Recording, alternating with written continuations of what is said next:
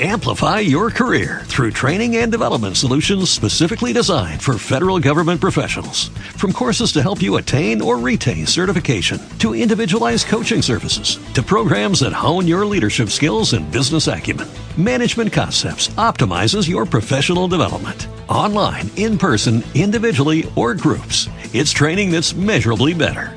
Learn more at managementconcepts.com. That's managementconcepts.com. Presidente, bienvenido a la Radio del Sur y al tren de la tarde. Bueno, aquí montándome en el tren de la tarde, el tren fresco de la historia. Bueno, un saludo a Radio del Sur, a decir Santos Amarada y a todos los compañeros y compañeras de Radio del Sur. Me alegra mucho que se presente esta oportunidad de la llamada que le estoy haciendo a Ernesto para saludarlos y para felicitarlos porque Radio del Sur hace una labor extraordinaria aquí y en el mundo y debe seguir haciéndolo de esos medios icónicos, ¿no? Que tiene el concepto que dio nacimiento a Telesur, es uno de los proyectos del Sur, Radio del Sur. Los felicito por toda la labor que cumplen permanentemente. Nosotros muy contentos y además contentos con esa cumbre del anual que vemos como el desarrollo cada vez es mucho mejor. Sabemos que va a ser todo un éxito para el mundo y para la paz del mundo también, presidente. Así esto, además todo lo que es un éxito para Venezuela es lo que nosotros queremos, el bien de nuestra patria nuestra patria brille en el mundo, respetada y además querida. Venezuela, Venezuela era un país olvidado. Venezuela era un país que solo se conocía en el mundo, bueno, por el petróleo y por las mises, ¿no? Y con la llegada de el huracán bolivariano de la revolución de nuestro comandante Chávez, Venezuela empezó a ser conocida ahora por Bolívar, por ser el pueblo de los libertadores, comenzó a ser conocida por el liderazgo revolucionario y socialista del siglo XXI del comandante Chávez. Y Venezuela, en esta batalla que estamos dando, es un país admirado, admirado por los pueblos, por las juventudes del mundo, porque sabe que nos estamos enfrentando a un monstruo, a un monstruo, ¿no? Yo estaba viendo ayer, ustedes no van a creer, en la noche vi una la, la película Moisés, ¿ustedes la han visto? La película vieja, sobre Moisés y los diez mandamientos. Y me parecía un poco lo que es la historia de nuestro pueblo, enfrentado a todos los imperios, a los poderosos, a los que nos quieren esclavizar, pero siempre perseverantes con los principios por delante, con nuestros mandamientos bolivarianos y chavistas por delante, y amando profundamente esta causa que nos mueve por encima de cualquier cosa. Venezuela hoy es querida en el mundo. Miren lo que pasó ayer, camaradas camaradas. ¿no? Yo quedé sorprendido. En Madrid, tremenda marcha en España de solidaridad. Se convocó por internet, por Twitter, y aparecieron cientos de personas con pancartas, cuando en España es uno de los sitios donde más palos nos dan, más mentiras, más manipulaciones contra Venezuela. Así que hay que continuar. En la cumbre de los países no alineados es un momento especial porque vamos a asumir la presidencia mundial del movimiento más grande que haya existido en los últimos 60 años en la historia de la lucha contra el colonialismo, el imperialismo, por la independencia, de donde surgió el concepto de la cooperación sur-sur, de la complementariedad como método de integración, de la solidaridad y de la lucha con dignidad de nuestros pueblos para rescatar nuestra identidad cultural, nuestra identidad histórica, que es lo que ha hecho la revolución bolivariana. Ya está en curso le puedo decir, en la discusión de los documentos fundamentales va muy bien. Más de 105 delegaciones están participando con todo su bagaje cultural, histórico. Es impresionante. ¿no? Es todo el mundo. Es como el arca de Noé. El arca de Noé están todos los las culturas, las formas de ser de nuestros hermanos africanos, de nuestros hermanos asiáticos, de nuestros hermanos árabes, de nuestros hermanos eh, musulmanes, católicos, budistas, de nuestros hermanos de todas las formas de ser de la humanidad, de América Latina, del Caribe. Así que ya la cumbre es un éxito. Y los que apostaron a llenar de violencia el país deben estar rumiando su odio, deben estar por allá eh, digamos, picoteándose como aracaranes entre ellos mismos. Nosotros, mientras tanto, sigamos avanzando con mucho amor, con mucha dedicación, con mucha fe. Quiero felicitar a Ernesto. No sé si vieron la entrevista hoy de Ernesto y Vladimir. Sí, presidente, claro. Bueno, estuvo excelente. Yo le acabo de decir, me perdona Ernesto. Bien le agradezco. Vladimir es mi amigo personal. Con Vladimir yo viví momentos, son momentos especiales que uno vive en el momento, la, edad más feliz de uno, cuando uno es liceísta. Vladimir, mira, yo conocí la sede del Partido Comunista de Venezuela ahí en Claro y la tremenda imprenta que tenían por Vladimir, que yo me iba para allá a sacar periódicos, a sacar afiches.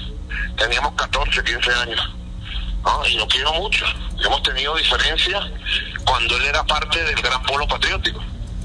Yo lo tuve de vicecanciller varios años. Ustedes se acuerdan, ¿verdad? Él era vicecanciller de Asia y hizo un extraordinario papel, déjeme decirle. Extraordinario papel. Y luego tomó otros caminos, ¿está bien? Y lo sigo queriendo, lo sigo respetando. A veces tenemos diferencias, a veces un poquito duro, a veces no, pero es mi amigo, pues. Y Ernesto es un gran camarada que también lo conocí, siendo muy pequeño, ¿no? En su casa, ahí, y a su mamá y a su papá, dos robles del pensamiento y de la moral socialista revolucionaria. Y cuando hoy vi ese debate, una hora, entre y yo lo vimos aquí, los dos junticos, cuando vi ese debate, vi que ese es Venezuela Venezuela somos hermanos, ¿vale? Nos tenemos que querer. Y todo el que trate de incubar odios, tenemos que echarlo a un lado y reeducarlo, será. Pero ahí Vladimir expresó una parte de Venezuela, como la quiso expresar él, libremente, en un país de amplias libertades. Y Ernesto expresó con su moral, con su capacidad, con su experiencia como hombre, como periodista, como investigador que es de la realidad acucioso permanente, con nobleza, con amor, expresó Ernesto, la Venezuela de la esperanza, del futuro, del socialismo, del chavismo. Esta Venezuela, bueno, que nos ha tocado echar adelante con nuestro comandante Chávez y que ha demostrado algo que yo le decía a Ernesto ahorita, que ha demostrado la revolución bolivariana, que es viable una revolución socialista en el siglo XXI. Lo que yo le decía a los muchachos chilenos ayer, es viable una educación pública gratuita y de calidad. Es viable un Estado social de justicia y de derecho. Es viable todo lo que nosotros hemos visto. ¿eh? Y que solo por el camino del proyecto revolucionario, del plan de la patria, del socialismo, solo por ese camino nosotros vamos a terminar de superar las falencias, las debilidades que tiene el modelo petrolero capitalista, solo por el socialismo. Si no veamos América Latina. Y creo que todas estas, todas estas ideas, Ernesto las expresó con claridad, con sencillez y lo más importante, con la verdad. Así que yo creo que eso es icónica esta entrevista, verdad. No creo exagerar cuando lo digo. Los dos siguen siendo hermanos, se quieren mucho creo que ahorita se quieren más que hace tres horas antes de la entrevista. Seguro. Y cada quien expresó su verdad. Y Vladimir le hizo una pregunta. ¿Ah? ¿Por qué ustedes tienen miedo al referendo? ¿Qué miedo, chicos? Si venimos de 20 elecciones. ¿Ah? Nosotros lo que cuestionamos es el fraude, la ilegalidad, la vulgaridad. ¿Ah? El gobernador este de la yuca que llaman, ¿no? que cometió todos los fraudes, puso a firmar a muertos, puso a, falsificar firmas por miles de miles. Cuestionamos la ilegalidad, la inmoralidad, el fraude, ¿verdad? Pero si algún día, bueno, como sucedió en el 2004, el Consejo Nacional Electoral dice, bueno, eh, se cumplieron los requisitos y el próximo año, no sé, en el mes de marzo, abril, no sé cuándo, se va a realizar el referéndum con carácter revocatorio, iremos al referéndum y tengan la seguridad. Estoy parado aquí, mira. Estoy parado aquí frente al Ávila. Se lo juro. Aquí frente al Ávila, frente a este sol y estas nubes de la ciudad de Caracas, la revolución ganará ese referéndum en el caso hipotético que se dé. Tengan la seguridad absoluta. ¿Ah? Esa respuesta que dio Ernesto y que yo asumo propia, esa respuesta es mi respuesta, es nuestra respuesta y tengamos esa seguridad. Ahora, también lo dijo Ernesto, ese no es el problema y lo hemos dicho nosotros, lo decimos todos los días. El problema es que ellos han agarrado el referéndum ya fallido, ya fraudulento, como ropaje para tapar para tapar el plan del golpe de Estado, el plan de intervención gringo en Venezuela. Y la prolongación de esta fallida y fraudulenta solicitud, lo que les sirve a ellos es para intentar continuar la desestabilización, el desasosiego, el sabotaje de la economía, porque mientras ellos tienen esperanza de que pudiera haber un revocatorio, que ya está fallido por fraudulento, entonces sabotean más economía, ponen a sufrir más al pueblo, ¿verdad? Son reflexiones de este momento histórico que, digamos, quedan muy, muy de pie en este debate que han dado Vladimir a la una y Ernesto 200. Presidente, ¿Qué más tienen por ahí ustedes para preguntar? no podemos perder la oportunidad sin- Me, incluí en este programa. presidente, no podemos perder la oportunidad de hablar de la OPEP. 56 años se cumplen de un organismo importantísimo para Venezuela y, ven- y además nuestro país ha mostrado la defensa de los precios del petróleo. Hace poco salía el mismo ministro Eulogio del Pino diciendo que pues se iba a seguir fortaleciendo el trabajo para el equilibrio del precio justo del petróleo. ¿Cómo es ese trabajo que ha hecho Venezuela hoy cuando se cumplen 56 años de la OPEP? Correcto. ¿Quién me hace la pregunta? Alejandro Silva, presidente. Mire, pero Alejandro Silva, camarada, un saludo. presidente, Un saludo, presidente, Respuesta también. rápida porque la batería está haciendo señales de agotamiento. rápida. Los 56 años de los PET demuestran que los países del sur debemos defender nuestros productos naturales, nuestros recursos naturales, nuestra riqueza.